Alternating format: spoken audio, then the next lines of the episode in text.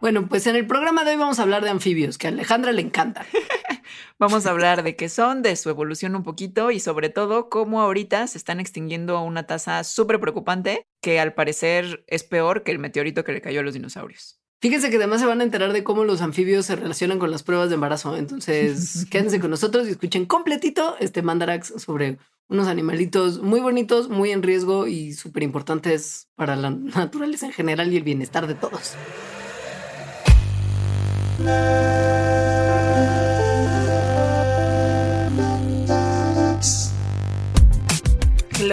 Bienvenidos a un episodio más de Mandarax, un podcast que se hace en colaboración con Sonoro y que conducimos una servidora, Leonora Milán, sí, ¿verdad? Y Alejandra Ortiz Medrano.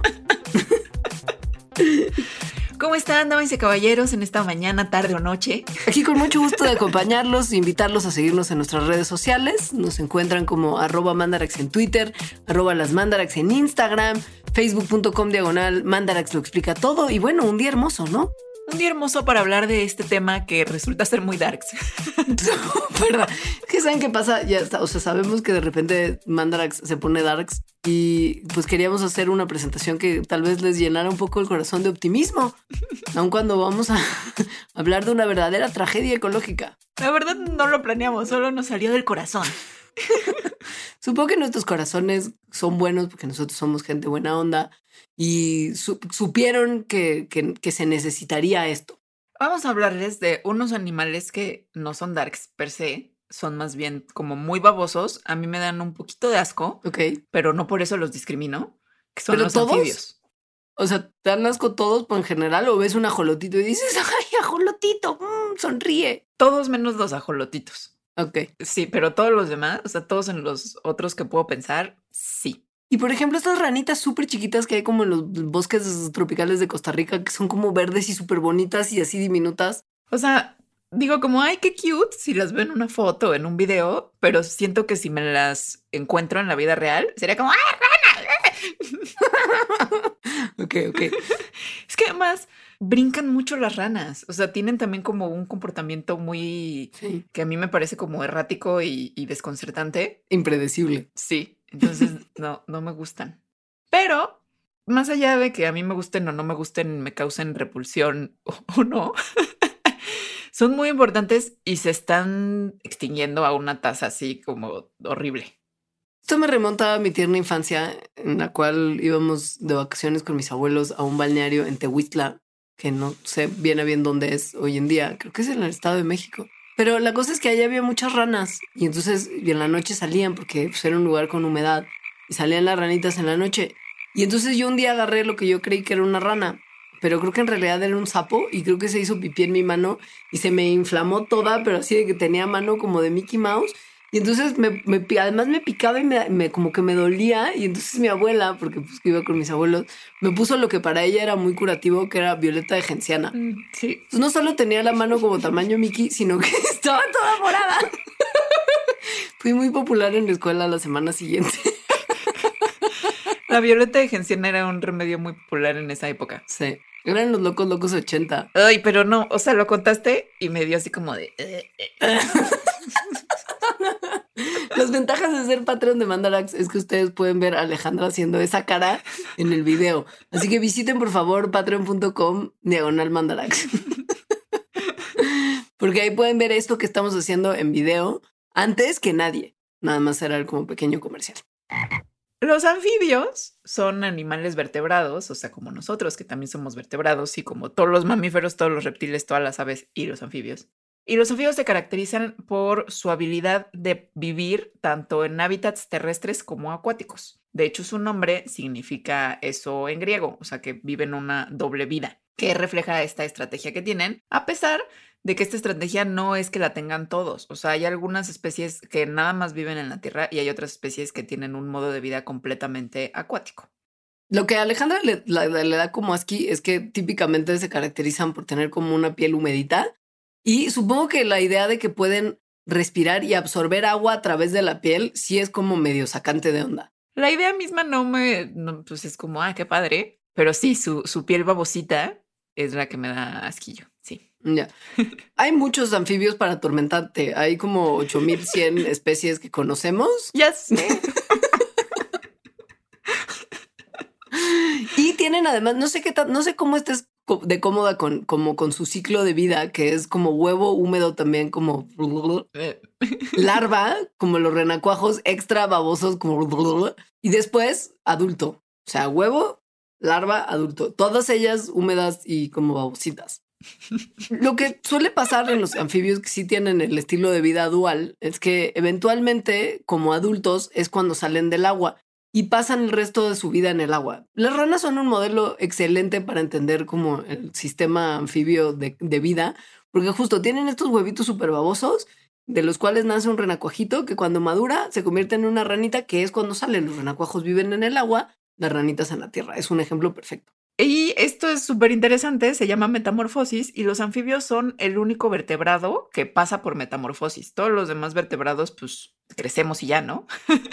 no nos convertimos en otra eh, cosa. Yo siempre he sentido que me faltó un estado larvario. Siento que fue como una cosa que biológicamente no cumplí. Como los reptiles, los anfibios tienen sangre fría, lo que se le dice sangre fría, o sea, son ectotermos, que significa que el control de su temperatura ocurre por procesos externos, como por ejemplo ponerse de panza al sol. No como en nosotros, que somos endotermos, o sea, nosotros los mamíferos y las aves también, que nuestro calor corporal pues está controlado por el metabolismo. Y por esta piel que tienen, que es la que me da más asco de todo lo que yo... Es lo único que me da asco en realidad. Sí, Requieren vivir en condiciones específicas, pues especiales. O sea, por ejemplo, mucho sol les puede dañar las células de la piel y mucho viento se las puede secar, lo cual hace que se deshidraten los animales. Y esto de la piel y de, y de qué tan importante es su piel babosilla para ellos va a ser muy relevante al, al rato que les contemos sobre su extinción. totalmente. Ahora, independientemente de las condiciones tan específicas que necesitan de ni mucho sol ni mucho viento, sino justo lo perfecto así, independientemente de eso, están distribuidos por prácticamente todo el planeta, salvo la Antártida, porque normal. O sea, incluso llegan como al círculo polar ártico en Eurasia, algunas especies, y en las islas más remotas del océano, todo bien, anfibios, desiertos súper secos, también los hay. Entonces, esta característica de la piel que, pues, que es medio, son medio picky, tampoco es que les genere diferencia en términos de su distribución. Y además llevan viviendo en la Tierra, pues más que cualquier otro vertebrado, de hecho, de cualquier otro vertebrado que sobreviva actualmente. El grupo de anfibios, ¿no? No que una rana sea 350 millones de años de vieja. Pero bueno, los anfibios se clasifican por dentro de los anfibios en tres grupos grandes, que son los anuros, que básicamente son ranas y sapos. Son, pues no tienen cola, están como chonchitos de su cuerpo y tienen las patas de atrás muy fuertes, que es lo que hace que puedan brincar de manera desconcertante para mí. Y tienen este ruidito que, que, por suerte para ti, es un indicador de su presencia, para que así puedas evitar las zonas donde se escucha ese sonido, que es muy característico y que se conoce como croar. Tienen además los ojos saltones, muy, muy, muy guapos, y la, la piel babosa, ¿no? Sí, es- Y también hay muchísimas especies para atormentarme. De hecho, los anuros, o sea, sapos y ranas, son eh, de los animales más diversos en el planeta, tienen más de 6.000 especies. No, wow, sí. no. Y además esos son los que más te malviajan, según yo, porque son los más babositos, No. ¿no? Las Cecilias. Sí. Puta, sí. Esas sí son medio gross, la verdad. Son horribles. Sí, yo sí, estoy contigo en esa. Bueno, mucho del, sonido de advertencia para que las personas que les dan ñañaritas la- las, las ranas y los sapos, que es el croar, se acostumbra a escuchar mucho después de la lluvia. Y esto es una cosa que está relacionada a por qué hacen este ruido en principio las ranas y los sapos. La realidad es que este ruido, por más que pensemos que es de todas las ranas y sapos, no lo es. Es solamente un sonido que hacen los machos. Y, y es como si a ustedes les llevaran serenata un día abajo de su balcón. Son ranas macho llamando a ranas hembra para aparearse. Y cada especie tiene un llamado distinto. O sea, hay diferencias entre el croar de varias especies de ranas y es una forma que se puede utilizar para identificarlas. Y el tema de lo de la lluvia es porque cuando hay lluvia, se crean las condiciones óptimas para que las hembras puedan poner huevos en charquitos que están recién, pues recién creados. Y además porque el clima húmedo, así como, como, pues sí, húmedo, básicamente les encanta a las especies de anuros.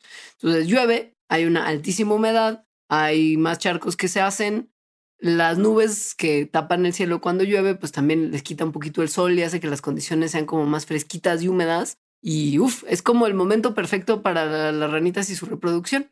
Entonces. Es momento del amor. Proban en ese momento porque es su, es su clima del amor. sí, así es. Están entonces anuros, que son ranas y sapos, y están los caudados, que este es el grupo que incluye a los tritones y a las salamandras, que se parecen mucho en realidad. Eh, los tritones, imagínense como la cruza entre una rana y una lagartija. Búsquenla en Google, ¿no? Para que los vean. En realidad, tritones y salamandras se parecen. Y de los tritones, una cosa un poco mal viajante es que a pesar de que se vean como, como lindos, como las salamandras, que también son lindas, pueden ser muy peligrosos porque muchos de ellos secretan toxinas a través de su piel, pero toxinas que, bueno, como un mecanismo de defensa, pero que son tan fuertes que pueden matar a, a, una persona. Las salamandras, pues son muy lindas, esas no me dan asco, tal vez no quisiera tocarlas. Pero puedes convivir, o sea, si hay una salamandra no, no te genera... Creo que nunca he visto una salamandra, ¿eh? más que ajolotes, que pues, son una salamandra muy especial. Sí, sí, creo que yo tampoco. Y además a los ajolotes los he visto en, pues, en acuarios y cosas así, o sea, en la naturaleza. Creo que nunca he visto una salamandra. Creo que nunca he visto un caudado en la naturaleza. No. Qué triste. Sí, eso no habla mal de ti, sino mal de la situación de los anfibios en el mundo, en realidad. Bueno, también viven en lugares que no acostumbro mucho, o sea, eh, justo, ¿no? Las salamandras tienden a vivir como en lugares muy húmedos, montañosos, medio oscuros. Pues, no, yo vivo en mi departamento. Claro. no es un lugar, no es un tipo de lugar donde aparezcan así como casual. Pero hay unas salamandras que, mm, que, que tienen una cosa increíble que es que fotosintetizan, o más o menos. Es decir, no es tan correcto decir que son los únicos vertebrados que fotosintetizan porque lo hacen con ayuda de unas algas, pero son los únicos vertebrados que con ayuda de unas algas obtienen glucosa a partir de la luz. y esto está increíble. Sí está. Esto se sabe porque desde hace muchos años, o sea, desde 1888, se vio que había huevos de un tipo de salamandra que adentro de ellos, de manera pues más o menos común, tenían unas algas unicelulares que se llaman ofila. Las salamandras ponen, estas salamandras ponen sus huevitos en charquitos de agua y luego llegan las algas y empiezan a colonizar los huevos súper rápidos, en cuestión de horas. Unos años después, como que fue de, ah, ok, esto que habíamos visto es una relación simbiótica. O sea, esto beneficia tanto a los embriones de salamandra como a las algas. ¿Por qué? Porque los embriones sacan material de desecho, que las algas, yam, yam, yam, te lo comen todo. Me como tu caca de embrión. Exacto. Sí. son algas como de popó de embrión. Totalmente. Y a cambio es como de toma oxígeno, que los embriones pues incorporan a sus cuerpecillos y pues esto es un resultado como un subproducto del, del, de la fotosíntesis que también hacen las algas es una cosa muy bonita porque las algas además se alimentan de popó y de luz. O sea, son muy versátiles en su menú. Pero, ajá, mientras más algas, más posibilidades de sobrevivir. Y hasta aquí, pues la historia estaba muy padre. Es como que relación simbiótica viven juntos, ¿no? Como uno al lado del otro. Pero en 2011 hubo un twist, que es el twist espectacular. Exacto. Porque comenzaron a ver, a examinar a los huevos de salamandras como más de cerca y vieron que algunas de las algas no nada más vivían como pegaditas a los embriones, proveyendo de oxígeno como al espacio alrededor de los embriones, sino que vivían adentro de los embriones. Y en algunos casos, incluso adentro de las células de los embriones. Muy, muy friki.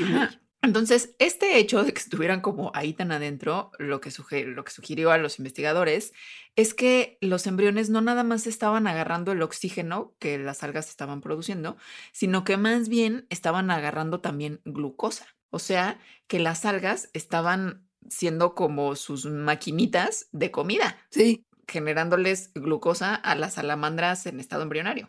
Ahora, cuando terminan el proceso embrionario, se rompe esa relación y para la ciencia fue muy curioso como de, bueno, vemos que las salamandras como organismos adultos pueden sobrevivir perfectos sin las algas, pero ¿qué pasa si las algas no tienen embriones para vivir adentro de ellos? Entonces las estudiaron en laboratorio y se dieron cuenta que estas algas se convierten como en quistes como, como dormiditos, como que estuvieran dormidas esperando el momento correcto para despertar, como la bella durmiente de la naturaleza. y esto tiene, tiene sentido que pase precisamente en la naturaleza, porque los huevos de salamandra solamente se encuentran en primavera, que quiere decir que se puede, se puede entender a, a partir de este estudio que después de la primavera, cuando ya no hay más huevos, las algas se enquistan y viven el resto del año como quistes porque los charquitos además en los que viven se secan en el verano y entonces pues ahí como que esa forma de alga que es muy resistente probablemente a condiciones de sequedad y demás, ahí viven en la tierrita y el año siguiente cuando se rellenan otra vez los charcos y vuelven a poner las salamandras sus huevecillos, empieza una vez más la vida activa de las algas. Sí, pero a las, a las salamandras no les da igual tener o no tener algas. No, pero de grandes, de grandes. Ah, de grandes sí, pero cuando son embriones todavía, si se les quitan las algas, la tasa de sobrevivencia de sus embriones es mucho menor y el crecimiento de las que sí sobreviven sin algas es mucho más lento de las que sí tienen alguitas. Yes. me, encanta esto, porque además también. también googleenlo, o sea, se ven los embriones verdes, está increíble. Ahora, qué bueno que, qué bueno que hablamos de esto que te, que te gusta tanto previo a hablar de sí, el, el grupo de anfibios más feos. Además, a- hasta abrí como un Google Images para inspirarme de lo asqueroso. Yo no voy a hacer eso. Guacala, y es que además en sus estadios más tempranos son todavía más grotescas. Ay, no, no, no, qué bueno que nunca me he encontrado con una Cecilia, que son de este otro grupo, el tercer grupo de anfibios, que su nombre oficial es gimnofiones. Y son una, son, Una lombriz gigante. parecen una lombriz gigante gorda. Sí. O sea, no, no tienen, no tienen patas, tienen forma, pues sí, como de lombriz, pero grandotes, porque es un animal, o sea, es un anfibio, ¿no? Como, como una salamandra, pero más grandota, sin patas. O más larga. Ajá. Sí. Están adaptadas a, a vivir excavando, o sea, viven como en la tierra excavando. Tienen esta piel de los anfibios, obviamente, como muy babosa. y además tienen unos como, como bigotitos, que son en realidad unos tentáculos químicamente sensibles que pueden detectar comida y probablemente les ayuden a estar navegando, porque como son excavadoras, pues viven la mayor parte del tiempo en la oscuridad. Ahora, los, como que los bigotitos no se les notan. De hecho, si ves una carita de una Cecilia nada más sin el resto del cuerpo, no es tan asqueroso. N- mm, El problema es el cuerpo. No, según yo sí se les notan a unas. Yo estoy, yo en mi, en mi búsqueda de imágenes, o sea, a unas sí se les notan, pero no a todas. Porque hay unas que tienen carita linda. El problema es neta, neta, que sí son una lombriz gigante. Y el tema de que se metan, o sea, de que se metan a la tierra, pues son lombrices gigantes. Y cuando, cuando son, cuando están antes de nacer, como saliendo de sus huevitos, porque no. A ver no, si no, les voy a buscar. Esa es una, esa es una googleada que, que, que pueden hacer, pero sepan que es como medio. Ay, no, ya la quité, ya la quité. Ya. lo, lo vi dos segundos Sí. y lo quité. Son muy largas. Ahora, los anfibios aparecieron hace más o menos 340 millones de años. Fueron de los primeros grupos en diverger de este linaje de tetrápodos, que son los vertebrados eh, que tenemos además cuatro extremidades, durante la evolución pues de este tipo de animales. Entonces, eh, antes había, digamos, una cosa como peces tetrápodos. Hay uno muy famoso que se llama Tiktaalik, que ahorita no hay nada parecido, ¿no? Es como una cosa entre un pez y un cocodrilo, ¿no? Más o menos así. Podría parecer que los anfibios son como una cosa ancestral a los reptiles en esta idea de que no aparecieron peces y luego aparecieron anfibios y luego reptiles y luego la cúspide de la evolución los mamíferos y en esa cúspide los, los humanos, pero en realidad la evolución no es así. Y los anfibios, na- nada de lo que acabo de decir de la evolución es así, y los anfibios no son un paso intermedio en la evolución entre reptiles y peces. No. Salieron pues de una de una como divergencia de, de la evolución de los primeros vertebrados que pisaron la Tierra, los tetrápodos, hace como 397 millones de años, por ahí de la mitad del periodo devónico. Y ellos tenían más patitas que aletitas, pero no eran completamente terrestres porque sus huevos y larvas necesitaban un ambiente húmedo para poder sobrevivir. Entonces, una vez que, este, que divergieron, que se cree que fue relativamente rápido, salieron dos linajes, uno de los cuales son los anfibios, que mantienen el requerimiento de la humedad para sus huevecillos, y otro linaje dio a los amniotas, que son un grupo de vertebrados con extremidades, que incluye a todos los reptiles, aves, mamíferos y todos sus parientes extintos. Entonces ahí se ve que los anfibios no dieron origen a los reptiles, sino que ambos vienen de un ancestro común que hace muchísimos millones de años se separaron. Los amniotas, que ahí estamos nosotros también, el embrión se desarrolla dentro de varias membranas eh, que están pues como cubriendo al embrión.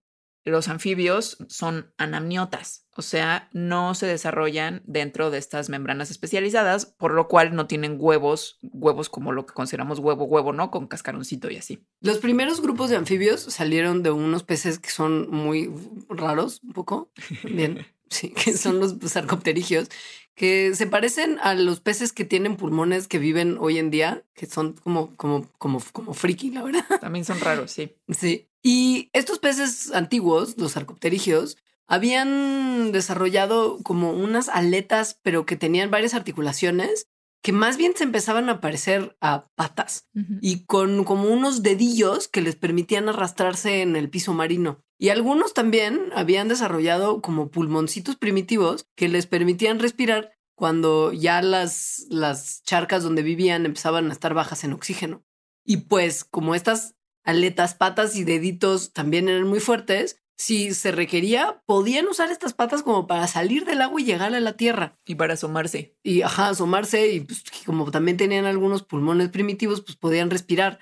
Y eventualmente, pues estas patitas como protopatas se desarrollaron en patas como propiamente dichas y pues así surge el ancestro de todos los tetrápodos, ¿no? O sea, es este, pez, es este pez que sale en el meme como de por qué este güey salió del agua hace no sé cuántos millones del año, de años y yo tengo que pagar impuestos. Ese es el vato.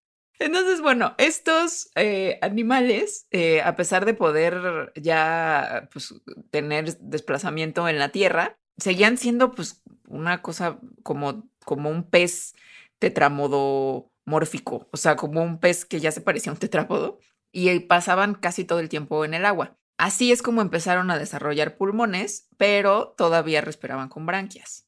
Entonces, de ahí, este es como el, de dónde vienen los anfibios. Y a pesar de que ahorita mucha gente los ve como, pues, como una cosa simple o como primitiva, los anfibios tienen una, pues no son nada de eso, y tienen una gran diversidad de estrategias eh, adaptativas que les han permitido pues, ocupar casi todos los hábitats actuales, o sea, tanto de agua, no acuáticos, no de agua salada, sino de agua fresca y hábitats terrestres. Algunas de estas estrategias son, por ejemplo, que muchos son activos en la noche, son, son nocturnos, porque de esa forma se pueden escapar mejor de sus depredadores. No se les seca su babosita piel. Exacto, con el sol no se les seca su babosita piel. Asco. Los que son activos durante el día tienden a tener colores muy vistosos, que son una manera de avisarle a los depredadores que son venenosos, ¿no? O sea, que si se los comen se van a morir. ¿Qué comen? Porque, o sea, después de este paseo evolutivo y después de la descripción de sus cuerpos y es como de, ok, pero ¿y entonces de qué se alimentan? De gusanos. Como surtido rico. O sea, por ejemplo, las Cecilias, en una cosa que podría describirse hasta como canibalismo. Como gusano, como gusano. Sí, porque además lo que más comen son lombrices. Y es como de, güey, la lombriz gigante comiendo lombrices baby es muy loco. Pero son su principal fuente de alimento, mientras que las ranitas y los sapitos y las salamandras comen más bien insectos y otros artrópodos. Ahora, no tienen dientes, o bueno, hay algunos que sí tienen dientes, pero son como una, hay unas ranas que tienen dientes, por ejemplo, pero son unos dientes como un equipamiento muy pobre, digamos, o sea, como primitivos en la parte, en la parte de enfrente de la mandíbula, que nada más les sirven para agarrar a las presas, no para masticarlas. Entonces no pueden masticar, sino que se las tragan. Piensen que las cosas que estos, estos bichos comen se, como que se mueven, o sea, como que como que tienen mucho movimiento y quieren escapar del animal que se los está comiendo. Entonces los dientes funcionan como para que, como para mantenerlos en su lugar y poder como... Y luego, exacto, tragar. Ajá, como tragarlos. Pero tienen otra estrategia, que es que muchos anfibios tienen una lengua muy larga y muy pegajosa, que seguro han visto sobre todo en ranas y en caricaturas de ranas, que sacan de una manera súper rápida. Entonces sacan la lengua súper rápido, súper pegajosa, con eso atrapan a lo que será su comida y se la tragan completa. Eso también me da un poco de cosa.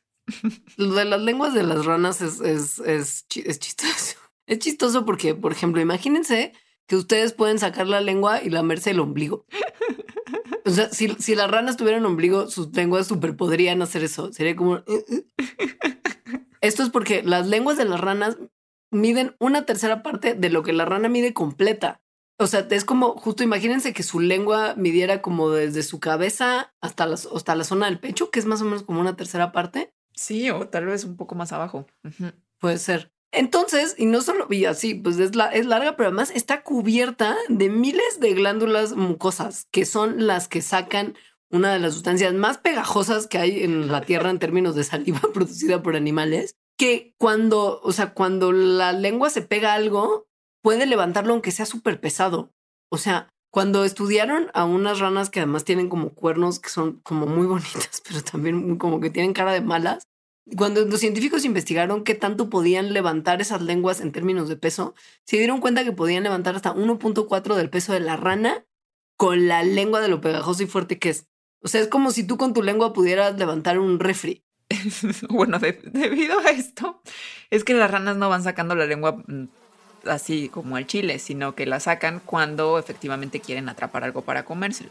Y son súper efectivas para esto. O sea, pueden cazar animales que son muy ágiles y muy rápidos, como moscas, palomillas, libélulas. Y lo hacen pues sin desplazarse, o sea, nada más sacando la lengua. Solo se sientan, se ponen a esperar y en el momento en que la presa está en el lugar indicado, sacan su lengüota y la agarran.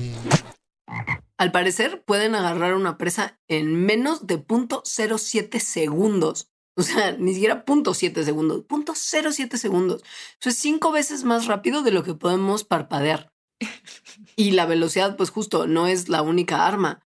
Es muy suavecita la lengua de las ranas, ¿ok? Además de cubierta de, de mucosidad, es súper suave. Y como es tan suave, es súper flexible. Entonces se puede enredar alrededor de la víctima, como para, como para no solamente confiar en lo pegajoso, sino como envolverla y piúmbales envuelta y como con pegamento.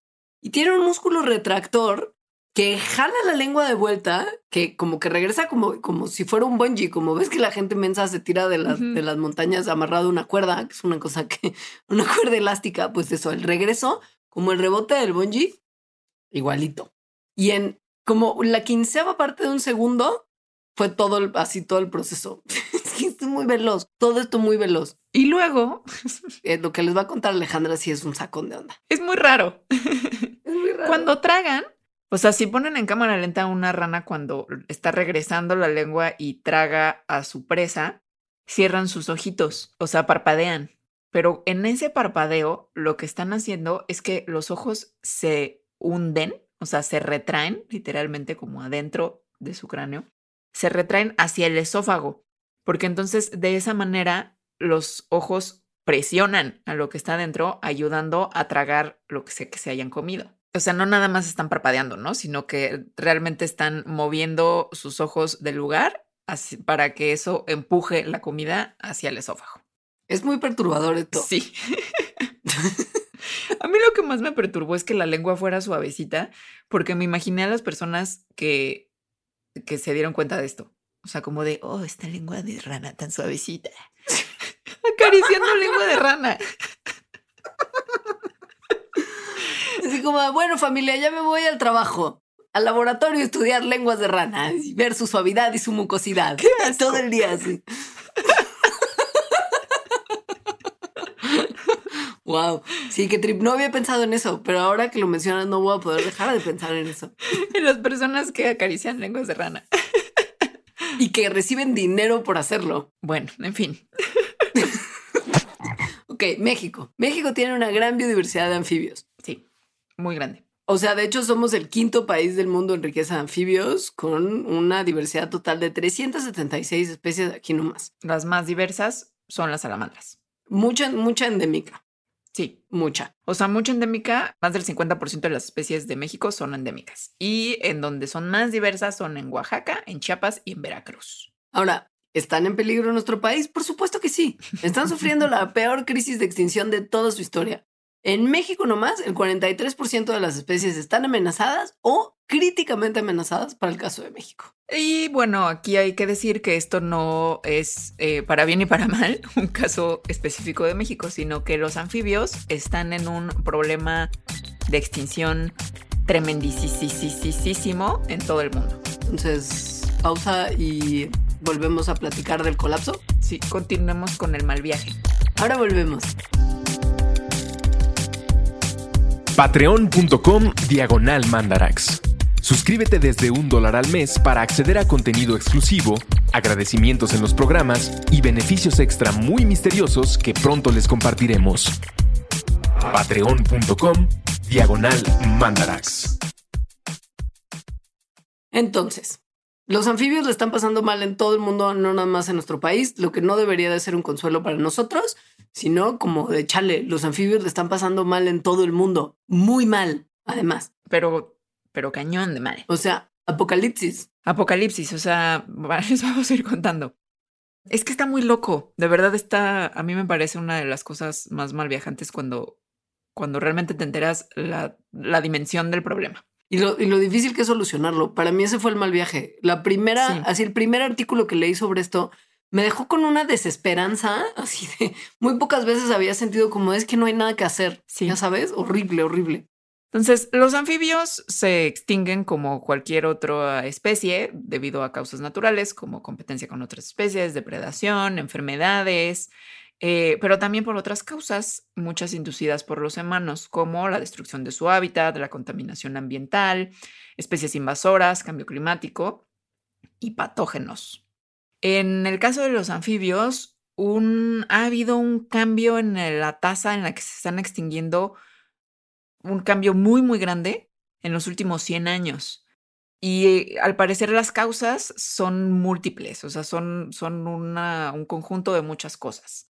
Por ejemplo, hay cosas que tienen que, o sea, de su naturaleza, que les hacen más vulnerables a ciertas condiciones externas a su naturaleza que están pasando. La piel que tienen, que es pues permeable y a partir de la cual respiran, los expone a muchos problemas, tanto en los ambientes acuáticos como en los terrestres. Entonces tienen, digamos, como un doble riesgo, porque si en el ambiente acuático hay un cambio o en el ambiente terrestre hay un cambio, a los anfibios les va mal, ¿no? En cualquiera de esos dos. Esa es una de las razones por las que se cree que otros vertebrados, o sea, los mamíferos, las aves y los reptiles, no están experimentando estos impactos tan severamente como los anfibios. No es sorpresa que les digamos que en este momento en particular se está viviendo un evento de extinción muy importante que para muchos entra en la categoría de extinción masiva, y que consideran que esta es, o sea, el momento que estamos viviendo podría describirse como la sexta extinción masiva de la historia de la Tierra. Y los que peor están, o sea, los que van como liderando la extinción masiva son los anfibios. O sea, al parecer, más de 200 veces de la tasa de extinción promedio es como están, como están desapareciendo. Y como que está difícil resolver su problema en particular porque lo que dijo Alejandra de que son muchos factores los que están contribuyendo es es preocupante y mm, la realidad es que el ver la extinción de anfibios como que es solamente una causa las que lo generan, porque por ejemplo, cuando lleguemos a platicarles en parte qué es lo que sí está causando como muchísimos estragos en sus poblaciones, es muy fácil pensar, ah, pues eso está pasando. Entonces, eso es lo que está causando la extinción de los anfibios y no es así. Y verlo nada más enfocándonos a un problema hace que nuestras capacidades para protegerlos disminuyan un montón porque estamos perdiendo como la perspectiva global del evento de extinción tan grande que están sufriendo. Además es muy triste y muy impactante pensar que los anfibios han estado aquí pues como por 350 millones de años. O sea, los anfibios como grupo uh -huh. han sobrevivido a muchísimos cambios climáticos, a glaciaciones, al impacto de un asteroide que mató a todos los dinosaurios. Y ahorita están desapareciendo a una tasa 200 veces más alta de la normal, lo que sugiere que se están enfrentando a cambios que no pueden superar y que estas nuevas presiones que no están pudiendo superar, ¿no? Para sobrevivir, están asociadas a nosotros, a la actividad humana. Así. O sea, peor que el meteorito. ¿Han oído quizá hablar de un gran responsable de la extinción de los anfibios? Y es justo el factor que les mencionaba antes, que si bien sí es súper relevante, no es el único y no podemos pensar que este es el uniquísimo culpable de la muerte de los anfibios, porque esto es contraproducente, pero sí está haciendo un daño tremendo. Hay, resulta, un hongo que se llama hongo quitridio, que ha hecho muchísimo daño a un montón de especies de anfibios, o sea, como 500 especies de anfibios, que es como una de 16, o sea, como una en 16 de todas las que conoce y ha descrito la ciencia. Es una proporción altísima de víctimas de este hongo. Y de sus especies víctimas, 90 directo ya se extinguieron, o por lo menos se cree que se extinguieron de forma salvaje. 124 más han bajado sus números en más del 90%, o sea, su población se reduce ya al 10%. Y de los 500, o sea, de, de estas 500 especies que han bajado sus números a niveles preocupantísimas, de 501, 500 están asociadas con el hongo quitridio. Entonces, probablemente este sí es el patógeno más destructivo, no solamente para los anfibios, sino el patógeno más destructivo que ha habido, que la ciencia ha observado y que la ciencia ha descrito. O sea, como Sí. en la historia de la humanidad, esto es lo peor que le ha pasado a un grupo de organismos vivos. Que creo que dijiste que de las 500 especies de anfibio que se conocen, pero, pero no, porque hay como 8000. No, de las que, de las que ya sus poblaciones bajaron tanto que están realmente preocupantes. Exacto. Ajá. Y este hongo quitidrio es una especie de hongo, no solo una especie de hongo, sino un grupo particular de esa especie. Esta especie se llama Batrachoquitidrium dendrobatidis. Y lo que hace es causar una enfermedad que se llama quitidriomicosis, que es una enfermedad de la piel, bueno, que ataca la piel de los anfibios. Entonces, cuando un anfibio, una ramita, por ejemplo, está infectada con este hongo, la piel, sobre todo alrededor Como de sus articulaciones. de sus articulaciones, ajá, empieza como a descarapelarse, a destrozarse tal cual y a, y a caérseles. Entonces, esto es tan malo para, para los anfibios, pues en particular porque su piel es muy porosa y a través de la piel usan, a través de la piel respiran, a través de la piel se hidratan. Entonces, el hongo empieza a destruir las proteínas que están en, en la piel de los, de los animales, o sea, de los anfibios, y se, y se come, ¿no? Eso, o sea, como, como el resultado de esta destrucción de proteínas, o sea, los aminoácidos que quieran ahí. Y mientras eso sucede al animal que tiene esta enfermedad y que le está pasando eso, empieza a comportarse de una manera más letárgica, empieza a perder piel y se mete en una cosa que le llaman como espiral de la muerte, porque de verdad de ahí ya no hay solución. O sea, esto termina en un paro eh, cardíaco y en semanas de que empezó con la infección se mueren. Y además de que está horrible, no, no crean que está pasando de que Antier empezó. O sea, de hecho, desde los 80 se conoce que esto está pasando. No se había logrado explicar muy bien qué era y cómo.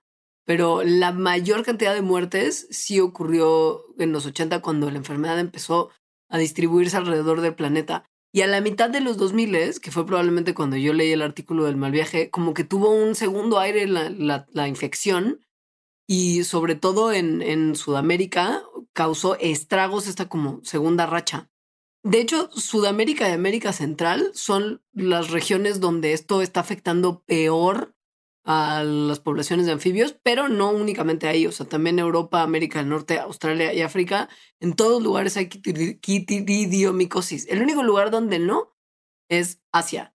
Y es, es una cosa muy interesante porque ahí como que el hongo ha coexistido con los anfibios por millones de años. Está horrible porque además, al parecer, o sea, estas 500, un- 500 especies que, han sufrido de esto es un número conservador. Muy probablemente haya más. O sea, de hecho, se descubren nuevas especies de ranas, por ejemplo, que ya están infectadas, ¿no? Que no sabíamos que existían y cuando se descubren, se descubre que ya tienen esta, este problema. Güey, de hecho, ahorita justo hay una campaña que está bien padre de la ONG Saving Nature, que si tú compras boletos para una rifa, que todo lo que se obtenga obviamente va para apoyar a las poblaciones de animales en peligros de, de extinción, sobre todo en selvas que creo que son de Costa Rica, te dan el chance, o sea, si ganas la rifa, tú le pones el nombre a una ranita que descubrieron recién y que está, Y que está muy fea, pero imagínate, se podría llamar como Alejandra Mandaraxensis. y que está muy fea. si ganas la rifa. Pero, o sea, tan es así que justo recién descubrieron una especie más y fue como los investigadores, fue como, mira, ¿sabes qué? Yo no voy a hacer la cosa que hacen los investigadores normalmente, que es bautizarla como yo quiero, sino que voy a donar la posibilidad de bautizarla al mundo para que generemos conciencia y consigamos dinero para el trabajo de esta ONG. Es una ranita de los bosques tropicales colombianos. Por si les interesa, luego les puedo poner el link. ¿Y sabemos si está infectada o no está infectada? No se habla de eso porque quieren que les des dinero para como mejorar la situación. Y supongo que ponerle tu nombre a algo que se va a extinguir mañana no es una manera sexy para conseguir dinero. Entonces no se sabe. Bueno. La infección de este hongo quitidrio ahorita se considera una pandemia en los anfibios y está terrible. O sea, como se ve en la naturaleza, cuando llegan y de repente se encuentran con poblaciones completas de especies de anfibio muertas, quienes lo ven dicen que es como si estuvieran viendo eh, una plaga bíblica de la Biblia de las ranas, o sea, literalmente individuos e individuos e individuos muertos haciendo como alfombras. Sí, tapetitos, ajá, tapetitos de cadáveres. Es muy interesante la historia de este hongo como tal porque hay cientos de especies de hongos quitridios y la mayoría de ellos lo único que hacen es chillax mi actividad de descomposición normal como cualquier hongo buena onda, yo no me meto contigo, tú no te metes conmigo, convivimos. Pero esta variante en particular, que es lo que decía Alejandra, que ni siquiera es una especie sino un grupo dentro de la especie, no se queda tranquilo con descomponer cosas que ya no están vivas. Le encantan las proteínas de la piel de los anfibios. Y el problema es que esta variedad, pues igual y si nada más hubiera existido en un lugarcito chiquito de la Tierra, pues hubiera acabado con la población de anfibios ahí y probablemente no hubiera pasado a mayores. Pero la cosa es que la actividad humana, como que implica movimientos de gente de un lado a otro, como por ejemplo el comercio, la guerra, pues movieron el hongo del lugar y se lo llevaron a otros lugares del mundo donde originalmente no existía. Y en el camino, a lo largo de los años y de las décadas, pues evolucionó y surgió como esta variante súper virulenta que es la responsable de la pandemia. Y hay algunos anfibios que lo pueden tolerar, pero en la gran mayoría el daño que les causa es fatal. Y lo peor es que se, se, se distribuye y se disemina súper rápido. O sea, súper rápido onda COVID 2020.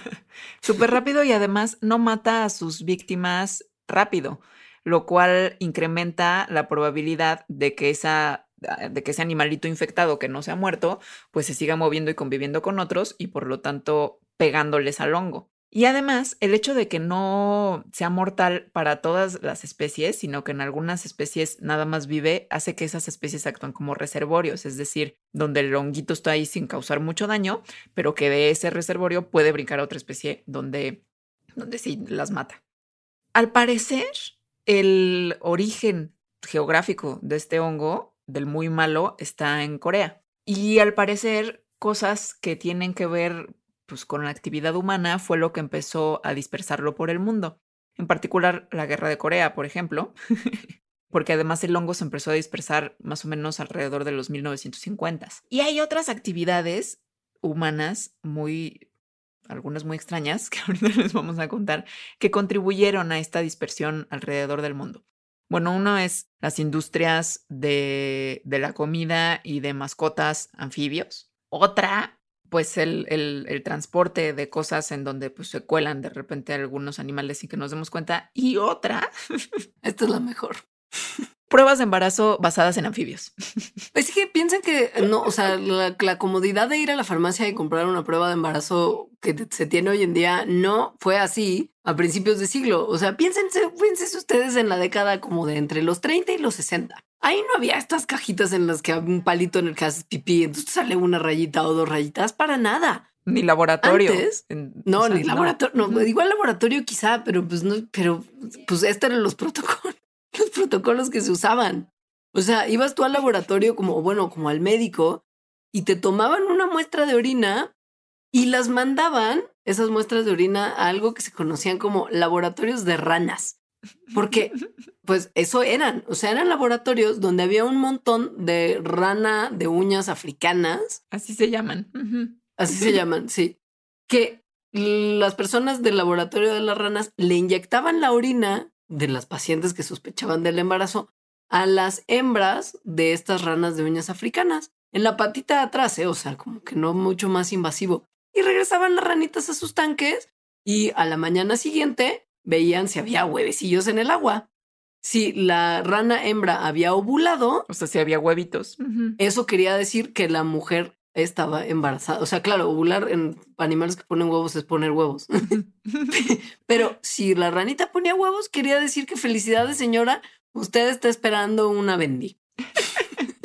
Esto porque la hormona eh, gonadotropina humana tiene la capacidad de estimular la ovulación en estas ranas. Entonces, este procedimiento también se le conoce como prueba Hogben y era súper común. Y fue una de las cosas que contribuyó a que el hongo quitidrio, este fatal, pues se dispersara alrededor del mundo. Híjole. El problema es que la concentración de diversidad de hongos en la región de Asia quiere decir que en una de esas no estamos limitados a esta variante de hongo quitridio que pueda causar devastación, sino que quizá hay un hervidero de posibilidades de otros hongos que podrían igual ser súper malos y súper devastadores y que incluso ya se están empezando a ver, porque en 2013 otra variedad de hongo quitridio que afecta salamandras fue identificado y fue rastreado su origen a Asia. O sea, fue una época pésima para ser una salamandra. Entre 2009 y 2012, una especie de salamandra perdió el 99% de su población. Y entonces, pues es como de echarle otro hongo quitridio salido de Asia, tiene también el potencial de acabar con especies en un parpadeo. De, de, otros anfibios, o sea, de verdad los anfibios la tienen muy difícil. Muy complicado. Además, dices, bueno, es un hongo como el que te salió en el pie. Fui a la farmacia y me compré un fungicida tópico, una cremita, y eso acabó con el problema porque con los, con los anfibios no, ¿no? O sea, ¿por qué no se les podría poner un fungicida eh, en sus pielecitas babosas y ya? Y bueno, sí se ha tratado de hacer eso, o sea, sí, sí se puede, pero pues es poco realista pensar que esa va a ser la solución. O sea, las poblaciones de la naturaleza no pueden ser curadas a una escala global con una pomada. ¿Cuántos millones de personas tendríamos que salir con nuestra pomadita a cazar ranas y darles una talladita? O sea, no hay manera, es absurdo. Ranas que además ni siquiera sabemos que existen, ¿no? Excelente punto. sí. Entonces, por ahora, lo que se cree que es la mejor opción es prevenir que el hongo siga dispersándose por el planeta. Pero eso también es un problema. pues sí, sí es un problema porque hay un montón de actividades que están favoreciendo su pues su, dispersión y este estado pandémico. Uno de ellos, por ejemplo, es el cambio climático como tal, porque no hay manera de que se escape un tema de devastación ecológica sin que una de las razones de esta, de esta exacerbación de devastación sea el cambio climático. Pasa que el cambio climático aumenta la temperatura en los hábitats donde viven los anfibios. Entonces, como esto ocurre, los anfibios se guardan todos juntitos y se hacinan en un mismo hábitat en el que tengan buena temperatura y posibilidades de, de sobrevivir. Entonces, si uno de ellos trae hongo, pues se contagian todos porque están ahí hacinaditos. Esta conducta, además, que hacen todos los anfibios para resguardarse de condiciones cálidas, es muy común. Muchas especies lo hacen y cuando lo hacen, que es como cuando la temperatura sube además a 27 grados, que ni siquiera es tantísimo, y la humedad baja, pues es garantía de que si alguien trae el hongo, esa población súper desaparezca. Que además al parecer esto de los 27 grados, que es tantito más elevado de, lo, de la temperatura en la que usualmente viven los anfibios, es una temperatura que le favorece más al hongo. No nada más porque se juntan y viven en estas condiciones hacinadas los anfibios, sino que al hongo le gusta más, o sea, le va mejor. Otra es una muy horrible por muchas cosas, que es el comercio internacional e introducción de especies exóticas. Al parecer, hay varios estudios que han visto que la aparición del hongo quitidrio en algunas regiones, por ejemplo, de Asia, de Australia, de Europa y de América, en el norte y en el sur, ha sido provocada porque han introducido especies exóticas que están infectadas con el hongo y, y hay comercio, ¿no? De estas especies. Algunas de ellas que no, o sea, que son estos reservorios que les contábamos, o sea, que no se enferman, sino que nada más las transportan con ellos y por lo tanto se vuelven vectores de la, enfermedad, toleran la infección. Entonces, lo que provoca esta, esto, o sea, el comercio de estas especies que toleran la infección, es que mientras más pasa el tiempo, pues hay más prevalencia del hongo quitidrio en los ecosistemas a donde llegan. Y en esos ecosistemas, pues hay otras especies de anfibio que las contagian. Esto da coraje sobre todo por lo innecesario, ¿no? Como que es como de, a ver, nadie tendría que estar comerciando con anfibios. Sí. Porque no hay ninguna, o sea, no estamos en el momento en el que era la única manera de predecir embarazos. Ya no es así. no, según yo, este comercio es para cosas, o sea, como medio pseudocientíficas, o sea, como remedios y cosas así, o como el, el gusto de tener especies exóticas. Porque además se ha visto que este hongo quitidrio puede eh, vivir sin causar enfermedad, no nada más en algunas especies de anfibios, sino en otros vertebrados, como por ejemplo la piel de algunos reptiles, que también tienen un comercio ilegal gigante. Y esto no sería quizá problemático, no, o sea, es problemático como lo veas, pero quizá mucha gente es como, ay, bueno, ya, pues si se mueren los anfibios, ¿qué más da? Todas las especies están muriendo X, ya es como un proceso que no podemos detener, chido, Juan. No, los anfibios son súper importantes psicológicamente. O sea, Dejen ustedes que pensar que por nuestras actividades se están perdiendo especies y eso ya es horrible per se. Los anfibios neta, neta, neta son súper relevantes. O sea, la realidad es que todos los anfibios son una parte crítica de la naturaleza, tanto en su faceta depredadora como en su faceta presa.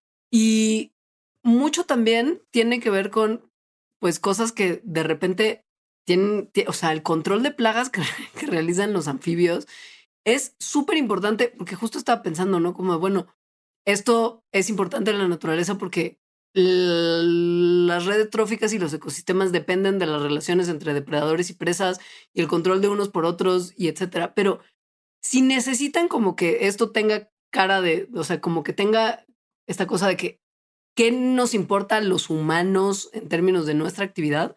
Pues los anfibios son extraordinario control de plagas que beneficia muchísimo a la agricultura, que ayuda a bajar la incidencia de enfermedades que son transmitidas por vectores como mosquitos, como la malaria.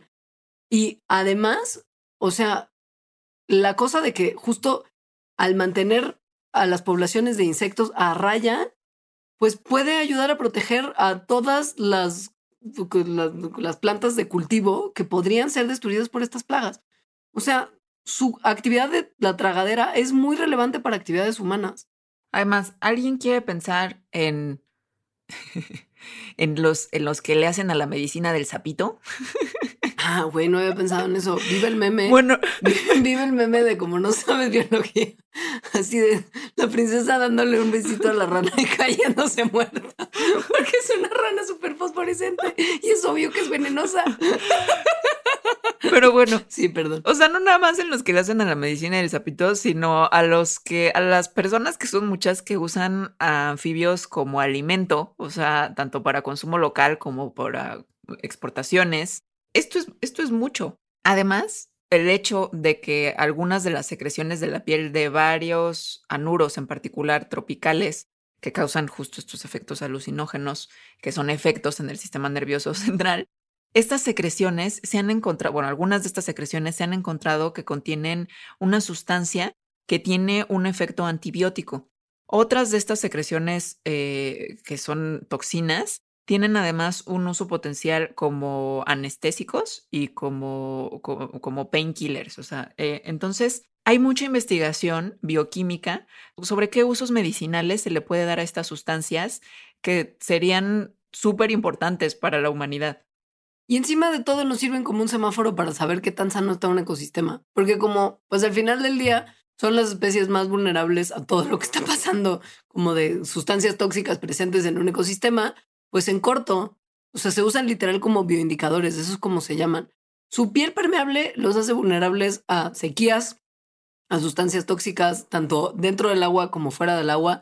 Y si tú estás viendo que en un área donde había muchísimos anfibios empieza a haber o enfermedad o disminución de las poblaciones, te puedes dar cuenta perfectamente que en esa área hay un problema y que esta área no está tan sana como debería de estar. Y esto es muy importante porque, una vez más, viéndolo antropocéntricamente, muchos de los ecosistemas donde viven los anfibios son ecosistemas donde se extraen recursos para uso humano, un montón, como peces, como madera, como un montón de cosas. Entonces, si quieres que pues seguir extrayendo recursos de un área, necesitas que esta área permanezca sana y siga teniendo los recursos suficientes. Y si ves que no hay anfibios, quiere decir que algo está pasando que va a hacer que esa área vaya a ser económicamente inviable en corto. Y si no lo pensamos antropocéntricamente, estos ecosistemas no están sanos porque probablemente estamos nosotros haciendo algo mal.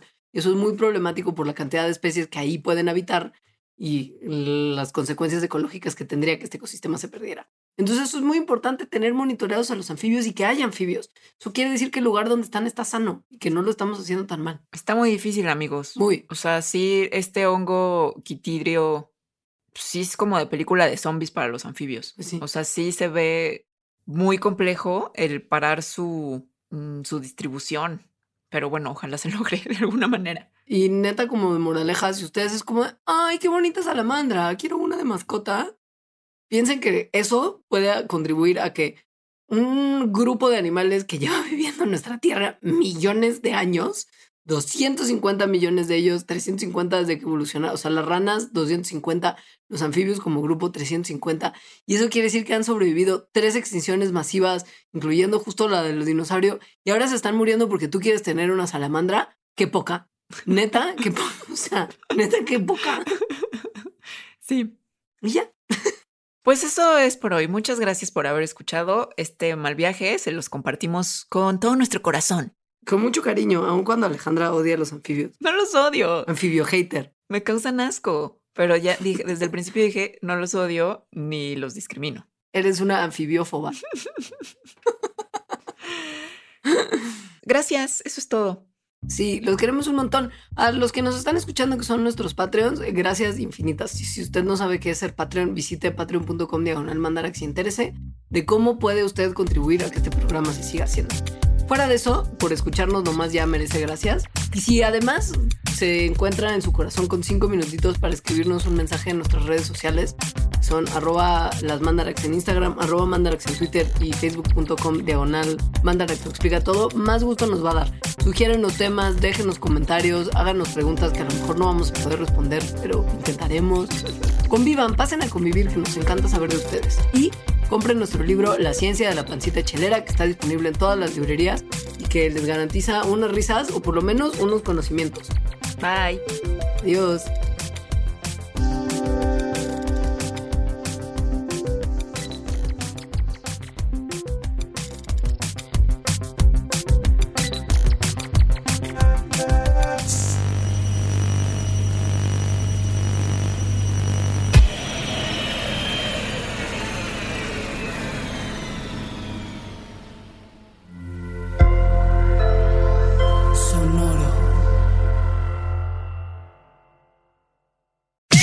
Top Expansión Tecnología.